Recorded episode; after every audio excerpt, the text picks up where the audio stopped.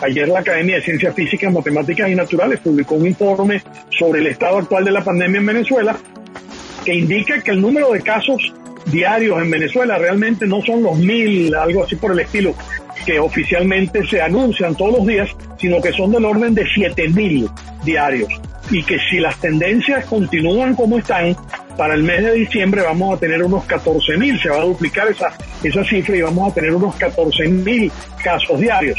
Entonces, eh, es desaconsejable en este momento, en el caso venezolano, que nosotros volvamos a una actividad educativa tanto en colegios, en escuelas, en liceos y en universidades este, presencial.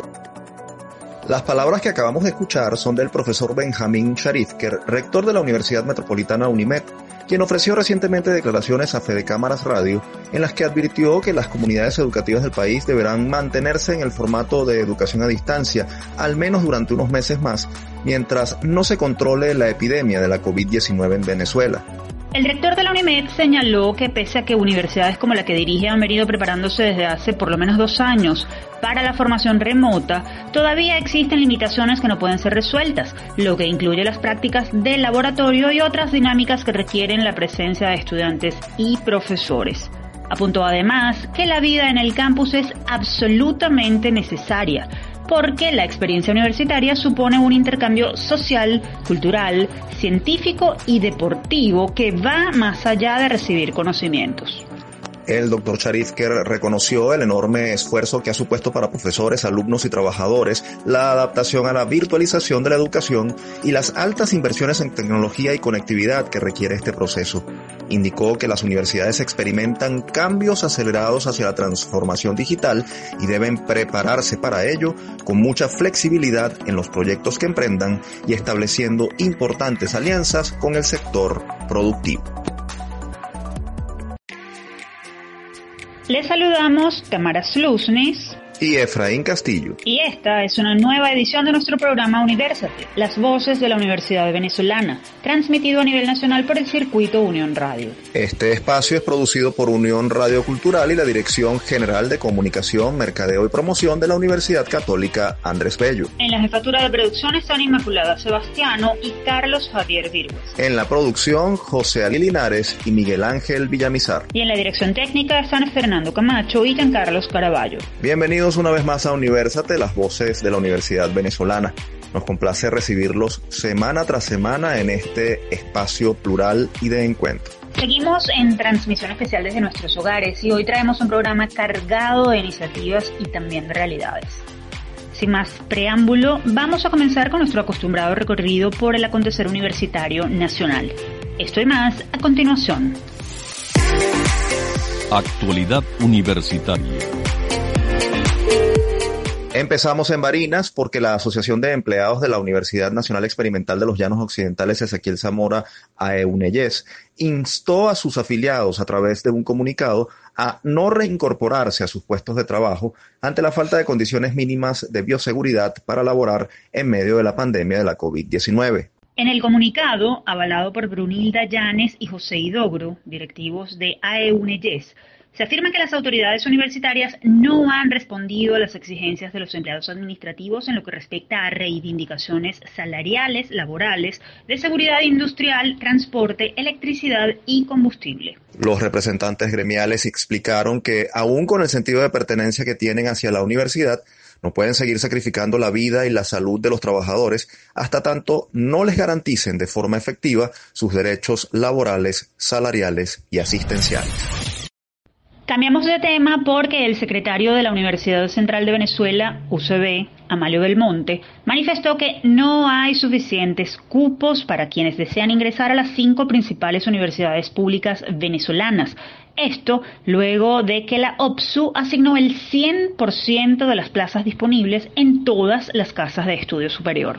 En entrevista publicada por el portal de la ONG Aula Abierta, Belmonte aseguró que hay muchos más estudiantes que el conjunto de capacidades que tiene el sistema de educación superior de Venezuela, señalando que más del 60% de los bachilleres que se inscribieron en el sistema de ingreso de la OPSU deseaban formar parte de la UCB, la ULA, Luz, Universidad de Carabobo o la USB. Agregó que el problema de acceso a la educación superior no es solo cuantitativo, sino también cualitativo, razón por la cual defendió la realización de procesos de selección a través de las pruebas internas de cada institución. El también vicerrector administrativo encargado de la UCB reconoció que el Estado tiene competencia para asignar cupos a quienes aspiran a ingresar a las cohortes anuales, pero recordó la atribución de las universidades de programar sus actividades académicas y su organización interna, lo que dijo también supone las políticas de ingreso. El secretario del Monte agregó que no todos los aspirantes tienen las aptitudes para determinadas carreras ni para ingresar a la educación superior. Seguimos en la UCB porque la Federación de Centros Universitarios de esta casa de estudios se encuentra promoviendo la iniciativa Yo Soy Voluntario por la UCB, que tiene como objetivo planificar y ejecutar acciones de limpieza y recuperación de las distintas dependencias académicas ucevistas, afectadas no solo por la inseguridad, sino también por la falta de mantenimiento. A través de este proyecto, en las últimas semanas, alumnos y profesores se han unido para realizar reparaciones menores, mantenimiento y labores de aseo y ornato en las escuelas de Derecho, Ciencias Políticas y Administrativas, Comunicación Social, Historia, Letras y Odontología, entre otras dependencias. Los estudiantes no solo están necesitando voluntarios, sino también recursos para poder cumplir con el objetivo de echarle una mano a su alma mater. Los promotores señalan que este proyecto está respaldado por la Secretaría y la Organización de Bienestar Estudiantil de la UCB. Sin embargo, indican que han tenido percances con algunas direcciones que les han negado el acceso al campus a los voluntarios. Para aclararnos esta situación y comentarnos cómo se han desarrollado estas actividades, se nos acompaña vía telefónica Luis Palacios. Él es estudiante de Trabajo Social y presidente adjunto de la FCU de la UCB. Bienvenido a Universate. Hola amigos de Universate, Saludos a toda la audiencia. Para mí es un gusto el día de hoy compartir con ustedes y sobre todo hablar de la campaña Yo Soy Voluntario por la UCB, que tiene más comprometida esta federación con su universidad.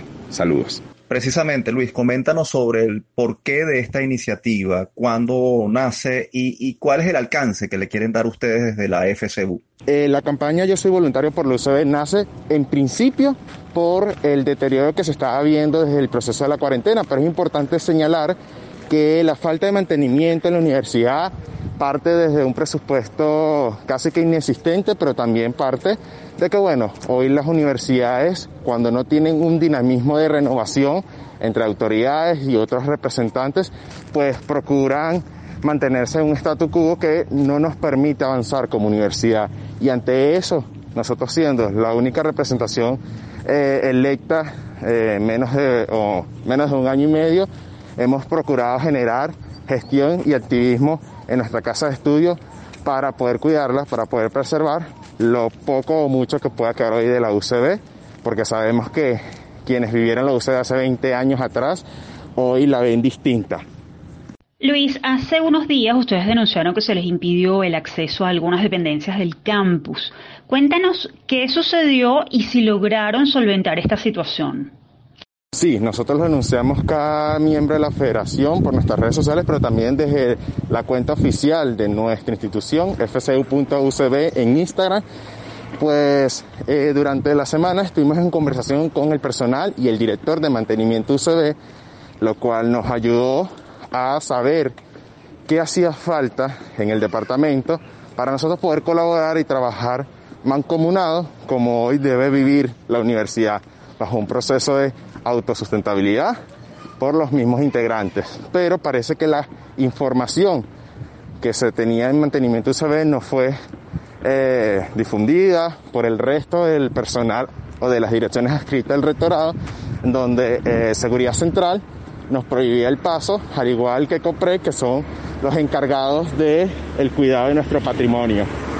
Hoy nosotros ante esa situación decidimos avanzar el día 21 de septiembre en la actividad que teníamos eh, ya planificada y posterior a ese día que existieron esos males, eh, males pasos, por decirlo de alguna manera, decidimos pues a partir de ese día generar con las facultades directamente el proceso de mantenimiento.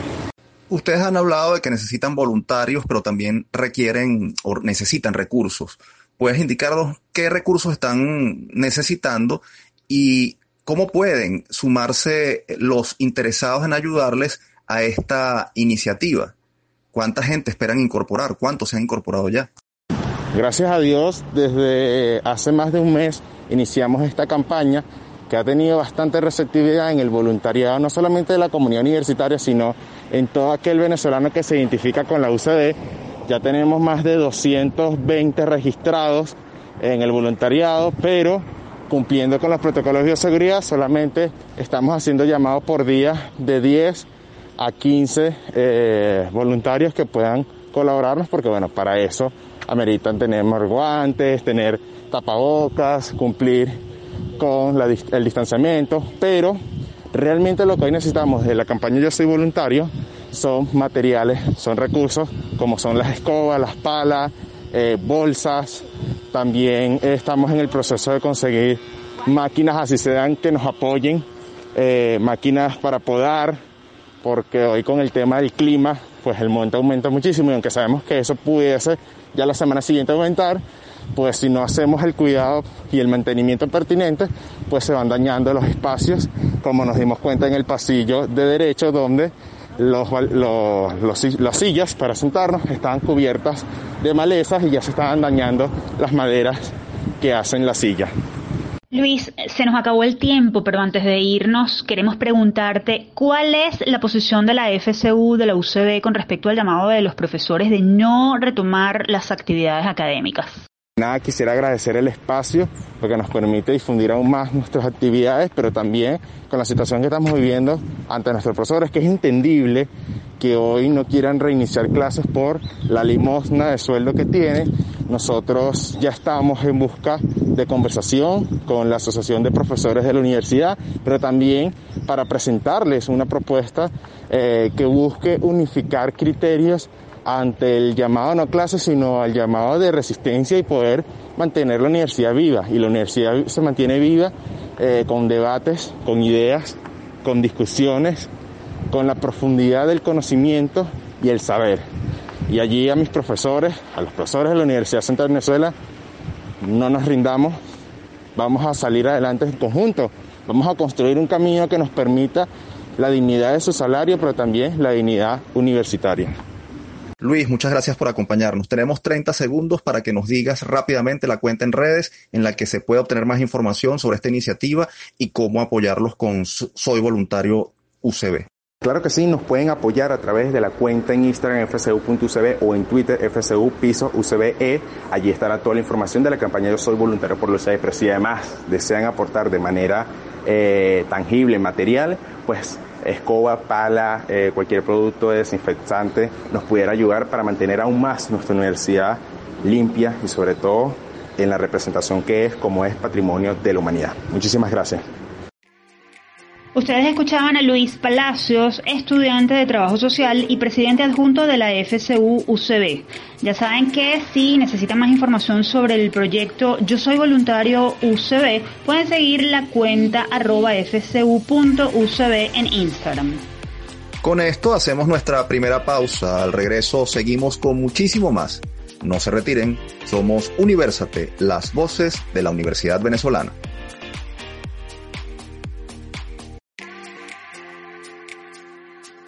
Continuamos con más de esta revista radial universitaria. No olviden que pueden seguirnos a través de nuestras redes sociales. En Twitter, Instagram y Facebook estamos como arroba Radio. Y en esta segunda parte del programa hablaremos sobre el regreso a clases y el dilema que representa para muchos docentes retomar o no actividades en medio de la crisis y en pro de la vocación. ¿Quieren saber más? Entonces quédense a escuchar nuestra próxima sección. Desde el campus.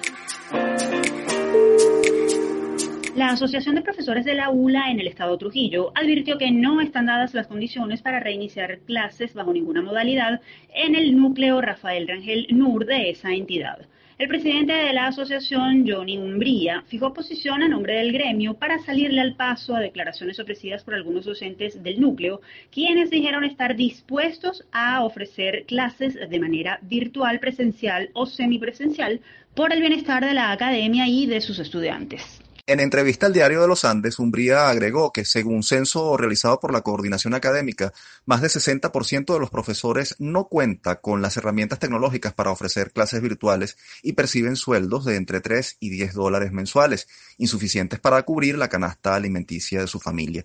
Reiteró el dirigente gremial que no se puede asumir una normalidad fingida, estas fueron sus palabras, y llamó a los profesores a no reincorporarse a clases aclarando que cualquier docente que asuma dar clases lo hará por decisión individual. Sin duda que esta situación representa un dilema porque por un lado están las condiciones incuestionables de precariedad en las que se encuentran los profesores y por otro las necesidades de los estudiantes de proseguir su formación. ¿Hay alguna manera entonces de superar esta dicotomía? ¿Qué opinan las autoridades académicas? Para hablarnos de este tema recibimos vía telefónica desde el Estado Trujillo al profesor Giovanni Castellanos, vicerrector decano del Núcleo Universitario Rafael Rangel de la Universidad de los Andes, NUR ULA. Bienvenido nuevamente a Universate, profesor Castellanos. Saludos, Efraín Castillo, Tamara Slunis, saludos a todos los que escuchan de esta prestigiosa emisora. Estamos desde el Núcleo Universitario Rafael Rangel de la Universidad de los Andes eh, para llevar toda una serie de mm, impresiones necesarias para aclarar los asuntos relacionados con la apertura de la clase en nuestro núcleo universitario Rafael Rangel de la Universidad de los Andes. Profesor, usted escuchó la presentación que hicimos y es importante que entonces nos ponga en contexto. Hoy, ¿cuál es la realidad del núcleo Rafael Rangel de la ULA desde el punto de vista de infraestructura y de condiciones salariales y laborales de sus empleados y docentes. La situación del núcleo universitario luego de casi 190 días de paro, ya desde el 13 de marzo estamos en paro, es realmente la infraestructura pues eh, se ha mantenido, hemos tenido algunas, algunos problemas con robos, con algunos elementos que han ocasionado. Y eh, las eh, condiciones de salario son muy precarios. Nosotros ganamos salarios muy por debajo a, a, los 15 dólares, a los 10 dólares. Y tenemos unas condiciones bien difíciles, pero eh, hay un ambiente dentro de la comunidad universitaria que tenemos académicamente que cumplir con las exigencias de la comunidad universitaria. Recordemos que nosotros somos una comunidad de estudiantes, de profesores, de investigadores, de docentes y tenemos un semestre por culminar, a cuatro semanas de culminar.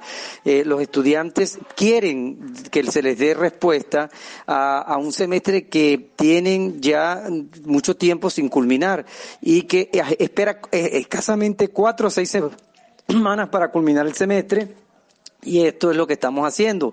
Vamos a culminar, se hizo una, una encuesta a más de 144 profesores, más del 70% se entrevistó de los profesores universitarios y el 62% dijo, manifestó su voluntad de culminar el semestre, de acceder, aún con las condiciones que tenemos, aún con la situación difícil que tenemos como universidad, cumplirle a los estudiantes, cumplirle a la comunidad universitaria y luego veremos qué hacemos. La universidad no le podemos poner un candado, tenemos que entre todos ver cómo podemos abrir la universidad y cómo resistir, una resistencia con seguridad, una resistencia con confianza, una resistencia donde todos nos pongamos de acuerdo y aún con este peso que tenemos, con estas situaciones adversas, poder cumplirles a los estudiantes que esperan y a sus representantes y a sus familiares que esperan que sus hijos culminen el semestre porque están pagando dólares en las residencias, porque están en una situación difícil y son los que están más soportando esta carga.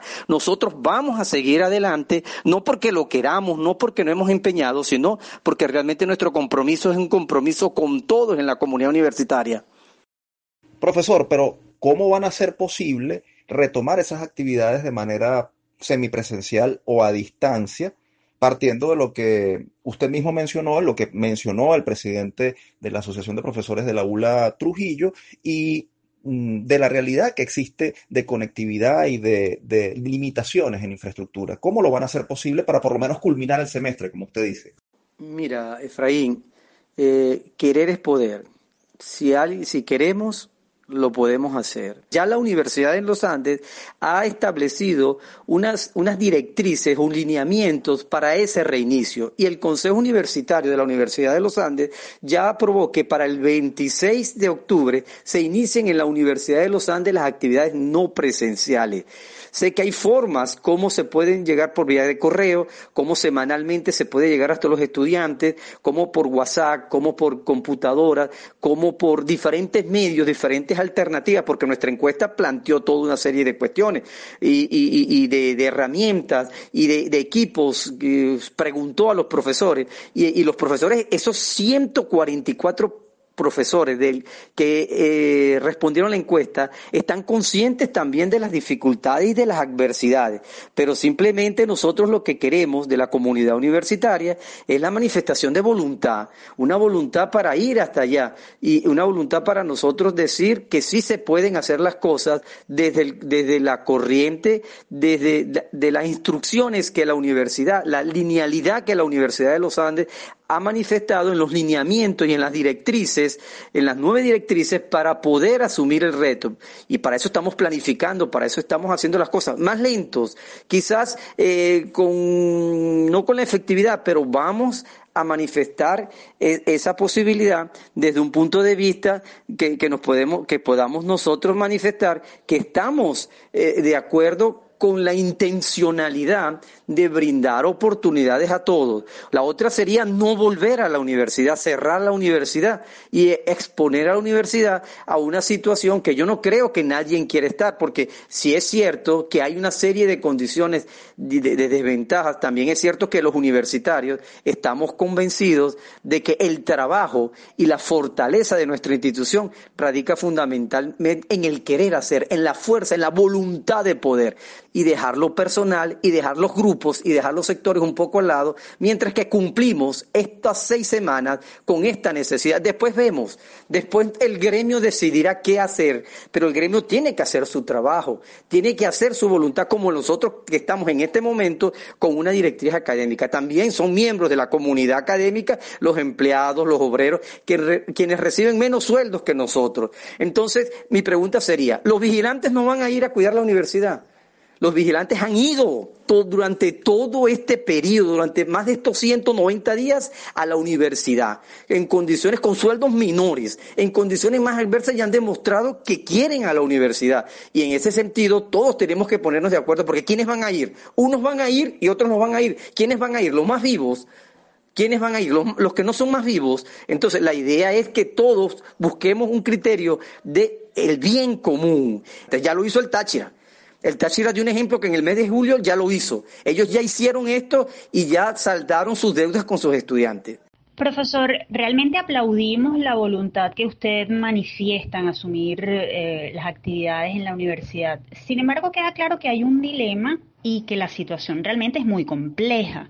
¿Cómo compaginar las necesidades de prosecución académica de los estudiantes con las demandas de los profesores que han dicho que, en un porcentaje bastante elevado, 60%, eh, no cuentan con la capacidad tecnológica para asumir el trabajo a distancia.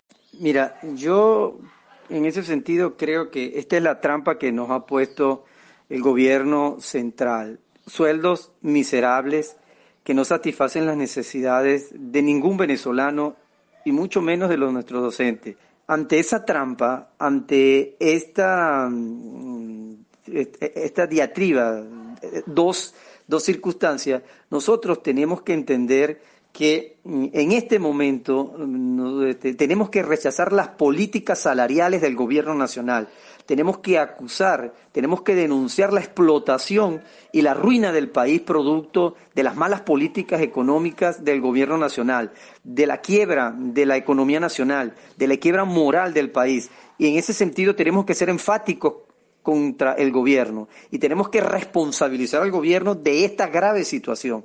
Pero por un lado, no son los estudiantes los responsables de esta situación, son los menos responsables y tenemos que diferenciar como, como seres racionales tenemos que distinguir quiénes son los culpables. Tenemos que entender que nuestra visión es que la universidad siga abierta, que la universidad autónoma siga aún en las condiciones, bajo condiciones de precariedad, donde todos tenemos que dar lo máximo de nosotros porque nuestra barricada, nuestra trinchera, nuestro frente, que es la universidad académica de ideas, de pensamientos, de racionalidad, tiene que seguir abierta para seguir denunciando. Hay que quitarle un teléfono prestado a un amigo, hay que hacer esfuerzos, hay que hacer sacrificios, hay, no nos podemos rendir, no es el momento, es el momento de la patria, la patria nos llama y la universidad nos está llamando y nos está llamando con fundonor, nos está llamando con nobleza, nos está llamando con sentido. Vamos a entregarlo todo por nuestra patria, vamos a entregarlo todo por nuestra universidad, vamos a entregar hasta nuestra vida porque la universidad siga abierta. Y hago un llamado a todos los sectores para que no caigan en las trampas de manipulación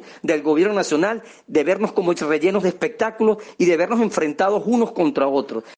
Profesor Castellanos, se nos agotó el tiempo, pero admiramos mucho la posición que usted ha fijado y estaremos muy pendientes de lo que ocurra en las próximas semanas en la ULA desde Universate. Y estamos pendientes, como estamos pendientes, de lo que ocurre en todas las universidades venezolanas, porque somos las voces de la Universidad Venezolana. Gracias por acompañarnos en este programa y mucho éxito en esta situación compleja, como dijo mi compañera Tamara Sluznis. Gracias, les agradezco mucho por haber hecho posible que nuestra voz llegue a toda Venezuela y Quiero agradecerles a todos por los que nos han escuchado, de que nosotros estamos este, aquí por el compromiso universitario. No estamos buscando un interés más que no sea la Academia Venezolana. A ustedes que están haciendo tanto por la universidad, Dios les pague, Dios los bendiga y sigan adelante. Un abrazo y les estoy muy agradecido. En nombre de la comunidad universitaria del Núcleo Universitario Rafael Rangel de la Universidad de los Andes, muchas gracias. Dios les pague. Conversábamos con el profesor Giovanni Castellanos, vicerrector decano del Núcleo Universitario Rafael Rangel de la Universidad de los Andes, ULA, en Trujillo. Hora de hacer una nueva pausa. Al regreso seguimos con mucho más de Universate. No lo olviden, somos las voces de la Universidad Venezolana. Ya venimos.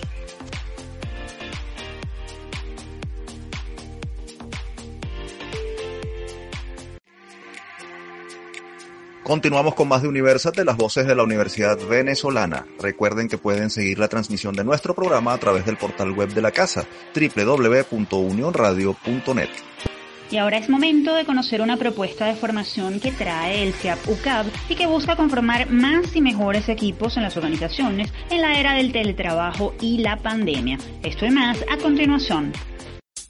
Todo me sirve. Nada se pierde. ¿Alguna vez han oído hablar del coaching de equipos? Pues se trata de una herramienta novedosa y útil para todo especialista que quiere impulsar su carrera como asesor de crecimiento personal y profesional, así como para todo líder organizacional según la opinión de algunos expertos, las organizaciones que ya han probado la eficacia del coaching de forma individual están introduciendo esta filosofía en todos los niveles, para lo cual necesitan asesores especializados y capaces de crear grupos de trabajo cohesionados, creativos y eficaces. Precisamente el Centro Internacional de Actualización Profesional CIAP de la UCAP está ofreciendo la certificación internacional en coaching de equipos, diplomado virtual de 120 horas académicas dirigido a gerentes, líderes de recursos humanos y demás interesados en el tema, el cual se iniciará el 15 de octubre y culminará el 24 de noviembre de 2020. Para darnos más detalles sobre este programa y sobre los beneficios de esta disciplina, nos acompaña vía telefónica Leila Suárez. Ella es psicóloga, especialista en dinámica de grupos, experta en coaching y profesora del CIAP UCAP. Un gusto recibirla en Universate, profesora.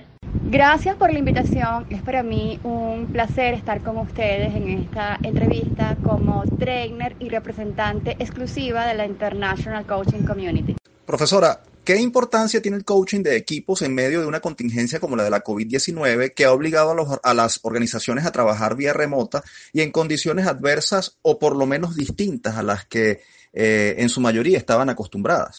En un momento como este, en plena pandemia, es vital para las organizaciones contar con equipos capaces de adaptarse rápidamente al entorno y además asumir acciones que permitan liberar el potencial productivo de las organizaciones. Y esto implica contar con equipos capaces de crear, capaces de aprender a través de su propia experiencia, capaces de generar conversaciones que les permita experimentar nuevas prácticas y estrategias ante un entorno cambiante y complejo como el que nos encontramos. Y esto se logra a través del proceso de coaching de equipos. ¿Qué competencias laborales obtiene quien participe en este diplomado para ejercer tanto dentro como fuera de Venezuela? Además, ¿quiénes pueden participar en este programa de formación o diplomado? Entendemos que uno de los atractivos de este curso es su acreditación internacional.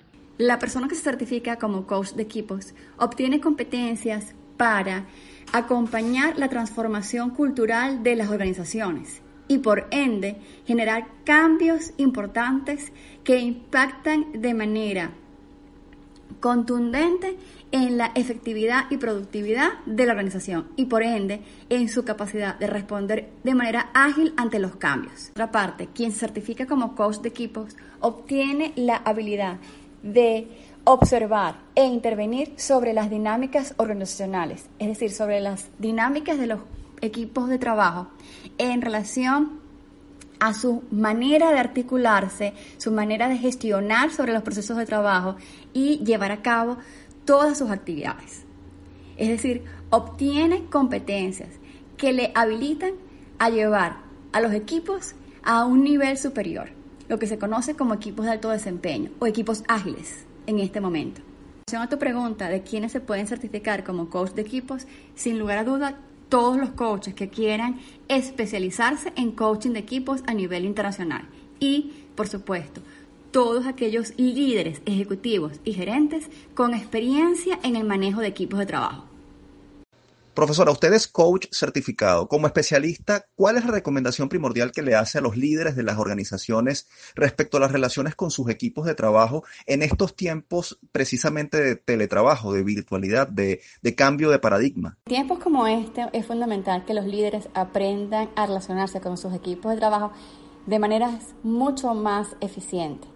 Esto implica que sean capaces de construir una cultura colaborativa de aprendizaje de aprecio por la diversidad, que les permita a los mismos responder de manera mucho más creativa y ágil a las demandas que se está presentando dentro del entorno empresarial. Profesora, la estamos entrevistando para una sección de nuestro programa que se titula Todo me sirve, nada se pierde.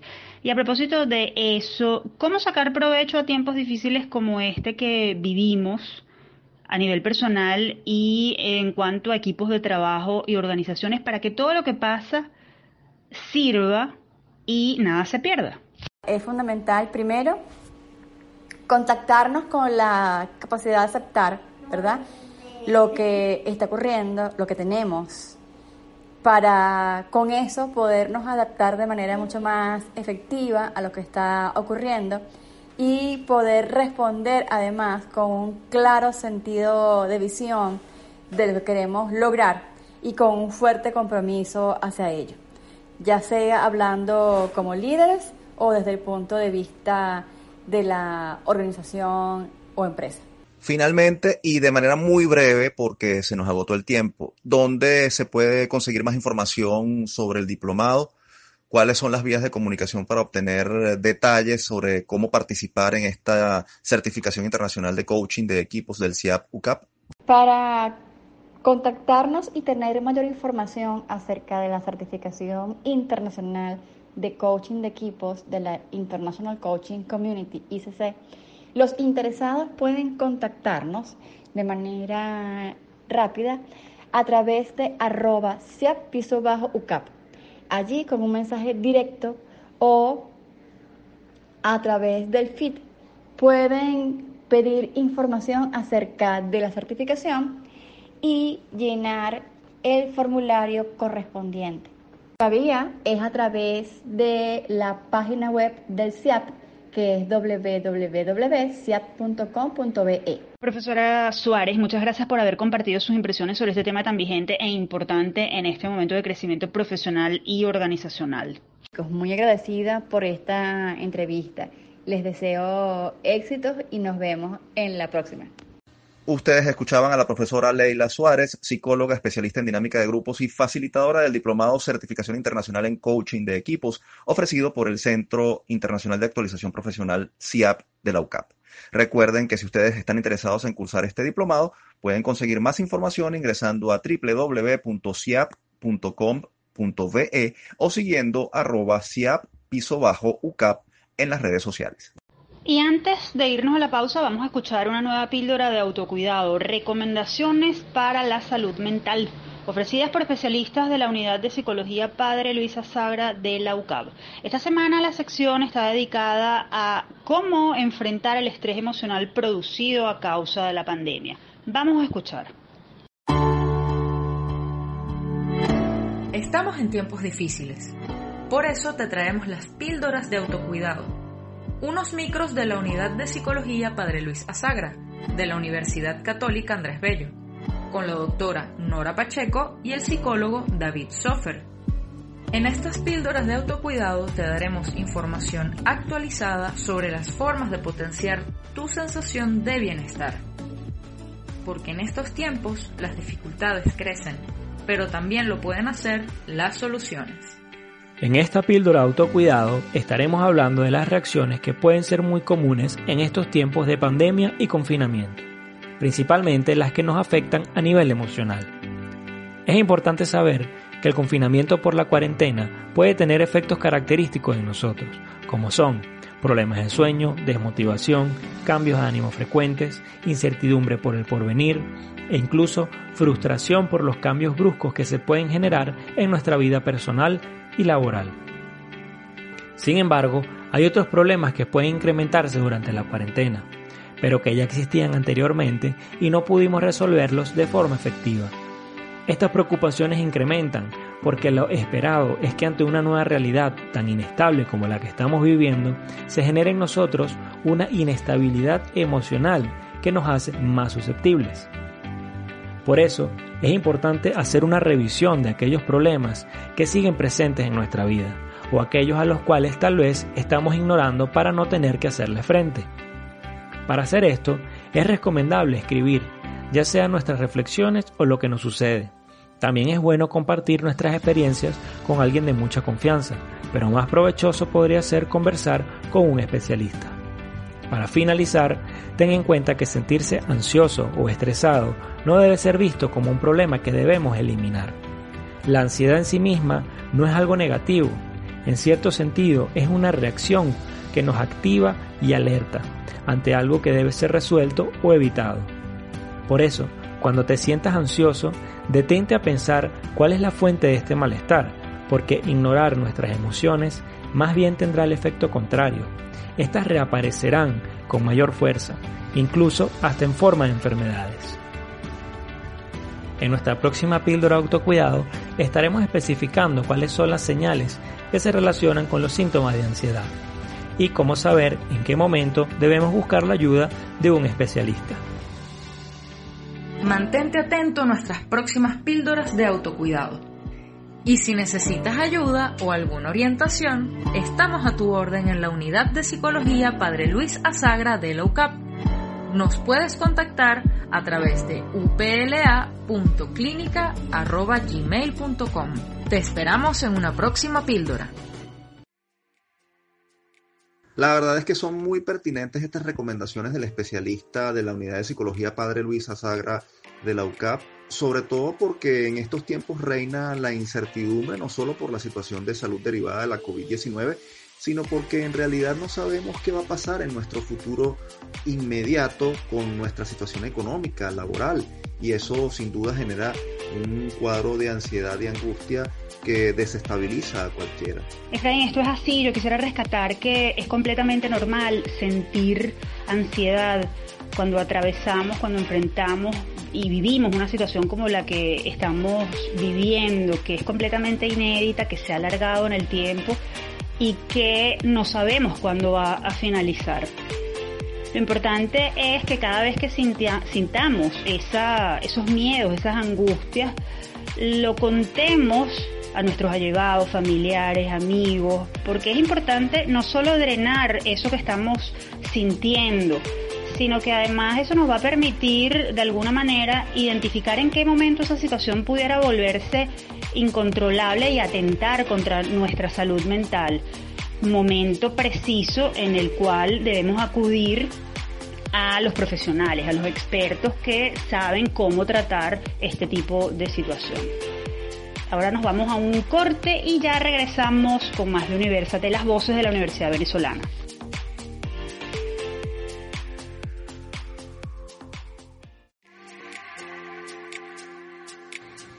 Seguimos con la última parte de Universate. Les recordamos que si desean dar a conocer su investigación, evento o iniciativa, pueden escribirnos al correo producciónuniversate.gmail.com.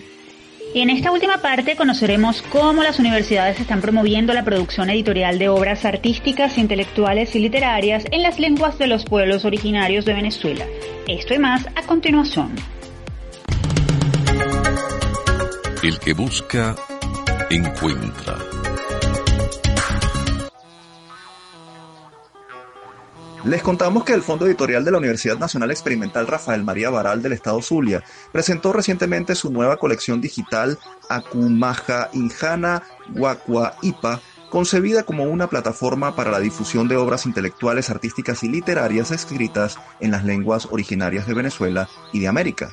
Según expresó el rector de esta institución, Dionisio Brito, en nota de prensa, la colección busca también enaltecer y enriquecer el acervo cultural indígena con el fin de promover la identidad nacional mediante las lenguas nativas. La primera obra de la colección, disponible gratuitamente en Internet y escrita en castellano y en Guayunaiki, lengua de la etnia Guayú, lleva el título de Lu Shon y plantea la enseñanza materna como modelo de continuidad en el tiempo y el espacio, la herencia territorial en las dependencias por familia, linaje y clanes en los escenarios originarios donde se aprende sobre la cotidianidad, el hogar, la naturaleza, la flora y la fauna a partir del colorido de los relatos orales. Para darnos más detalles sobre esta innovadora iniciativa, nos acompaña desde el Estado Zulia el profesor Julio García Delgado, coordinador del Fondo Editorial de la Universidad Nacional Experimental Rafael María Baralt. Bienvenido, profesor, a Universat. Este, muchas gracias por la invitación, por acá desde el Zulia a la orden. Profesor, coméntenos sobre esta nueva propuesta. ¿De qué se trata la nueva colección Akumaja Injana Guacuaipa? Espero haberlo pronunciado bien. Esta colección toma el nombre de un término en Guayuna y que significa hacemos y construimos nuestras culturas en la esencia misma de ella y esta colección aborda la producción intelectual, artística y literaria escrita en lenguas originarias venezolanas y de América. En un principio buscamos abordar lo que son nuestras lenguas originarias y bueno, en la medida que la colección se vaya ampliando y vayamos ampliando el alcance, se buscará para crear colección este, en de otros países, pues. El temario principal son textos científicos en lenguas originarias, producción artística, textos literarios y la promoción de saberes en lenguas originarias. Profesor, ¿cuál es la importancia de que se promuevan este tipo de volúmenes, este tipo de investigaciones históricas, culturales? ¿Qué aporte ofrecen estos textos al conocimiento y preservación de la identidad nacional? En primer lugar, estamos cumpliendo con un mandato constitucional que si bien establece que el idioma oficial es el castellano, también reconoce como oficiales eh, las lenguas indígenas. Y eh, hay que tomar en cuenta este punto importante, ¿no? Que cuando reconocemos una lengua como oficial no es, solamente el hecho de que se reconoce que esa lengua existe, sino que legalmente está facultado su uso y su promoción. Eh, claro, acá en Venezuela no hemos tenido todavía ese, ese reconocimiento activo, por lo menos como en Europa sí lo hay, ¿no? Que cuando se hablan de las lenguas oficiales, sobre todo las lenguas regionales, se promueve su uso. En este caso, en Venezuela, una manera de poder promover el uso de estas lenguas es a través de la divulgación y la difusión de conocimiento en estas lenguas. A su vez, de iniciativas de educación intercultural bilingüe que, que forman parte del sistema educativo venezolano, pero para poder difundir las lenguas originarias es necesario que haya producción en ellas. Es por esto que es necesario promover y difundir la producción en estas lenguas originarias. Profesor, en la presentación comentamos sobre un primer volumen, un relato sobre la herencia cultural de la etnia guayú. ¿Qué otros textos piensan publicar? ¿Podría ah, ofrecernos algún adelanto? Tenemos de la misma autora, Karin Herrera Apshana, eh, Hayeshi, que es un cancionero de en Guayuna y Kígara sobre varios poemas. también tenemos la, eh, estamos en, trámites para poder publicar obras en en lengua, lengua ñu, que es una lengua también originaria del estado Zulia, proximidades con, la, con, la, con estamos también en proceso de una en lengua yutpa. Esto ha sido iniciativa también de la profesora Unice Villar, que es la, es la responsable de esta colección y que estamos trabajando en conjunto. Eh, también estamos consiguiendo otro, un poemario que todavía tenemos el título por definir, un poemario en Guayunaki también. En gran parte las obras, en mayor parte, van a serían en, las primeras en Guayunaki porque es la zona de proximidad geográfica que tenemos del estado Zulia. Acuérdense que la etnia Guayú, aparte de ser la etnia más numerosa eh, demográficamente hablando en el país, es la que tiene mayor presencia en el Zulia. Sin embargo, también estamos buscando este, la posibilidad de trabajar con lenguas de otras regiones también, ¿no? Nos queda poco tiempo, profesor. Brevemente, ¿cómo pueden las personas interesadas acceder a estos contenidos? ¿Cuál es la página a través de la cual se puede acceder? ¿Las redes sociales? ¿Y, qué mensaje da usted como promotor de este fondo editorial? Nosotros tenemos una, nuestra, nuestra página que es fondoeditorial.uner.web.ve. En ella tenemos un catálogo, el catálogo de nuestras publicaciones, a través de las cuales ustedes pueden acceder y descargar nuestras obras. Valga destacar que nuestras obras son de acceso abierto, no tienen ningún costo y pueden ser divulgadas en tanto se respeten los respectivos derechos de autor. Eh, también contamos con nuestras redes sociales en Facebook y en Instagram, donde hacemos los anuncios de las obras que están siendo publicadas. Generalmente son dos obras semanales, dos o tres obras semanales el mensaje que les doy es que, bueno, este, contribuyamos a la divulgación del conocimiento y de lo que es los saberes. Y creo que esta oportunidad de la pandemia, donde estamos, en donde estamos prácticamente en un modo de encierro, es una oportunidad perfecta para actualizarnos con nuestras lecturas y sobre todo a escribir. Por lo cual los animamos a que cualquier propuesta que tengan, estamos a la orden para recibirlas, evaluarlas y posteriormente publicarlas.